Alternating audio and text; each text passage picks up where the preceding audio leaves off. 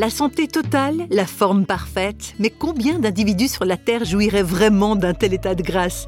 Pas tant que ça, me répondrez-vous, mais réflexion faite, même pour celles et ceux qui bénéficient d'une santé idéale, les choses peuvent parfois basculer très vite.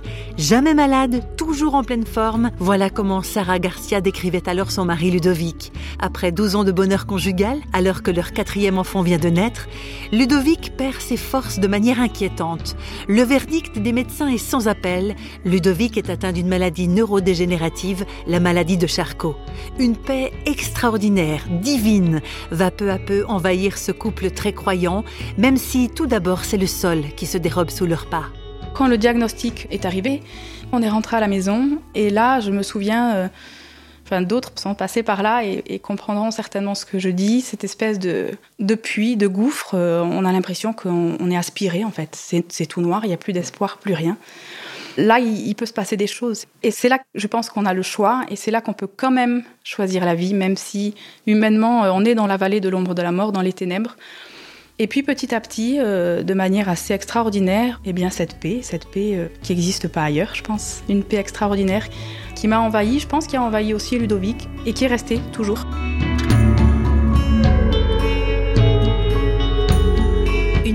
Incroyable, effectivement, et qui perdure pour Sarah Garcia même après le décès de son mari. Est-ce à dire que Sarah serait dans une zénitude totale, qu'elle n'aurait pas connu des hauts et des bas?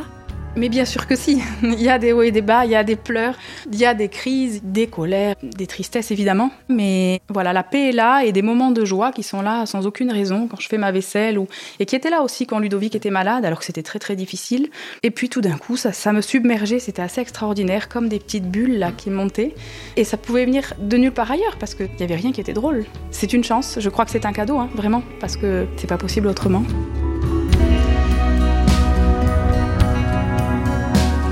Mais jusqu'à cette longue période d'épreuve, Sarah Garcia ne pensait-elle pas que sa foi en Dieu la protégerait du malheur? Je pensais pas que ça me protégeait des risques et des drames, etc. Mais je pensais que euh, les risques et les drames finiraient bien. C'est pas le pays des bisounours. Moi, j'appelle ça le, le syndrome petite maison dans la prairie parce que les drames, il y en a, mais ça finit bien. Et alors, je pensais que tout finirait bien, même si même s'il y avait des choses difficiles après la mort de Ludovic, je me suis pas révoltée contre Dieu, mais je me suis révoltée contre tout ce que je croyais être vrai sur Dieu. Et là, j'avais l'impression que tout ce que j'avais appris pouvait être mis en question. Pas ma foi en Dieu elle-même, hein, mais, mais quelques fondements, quelques idées que j'avais.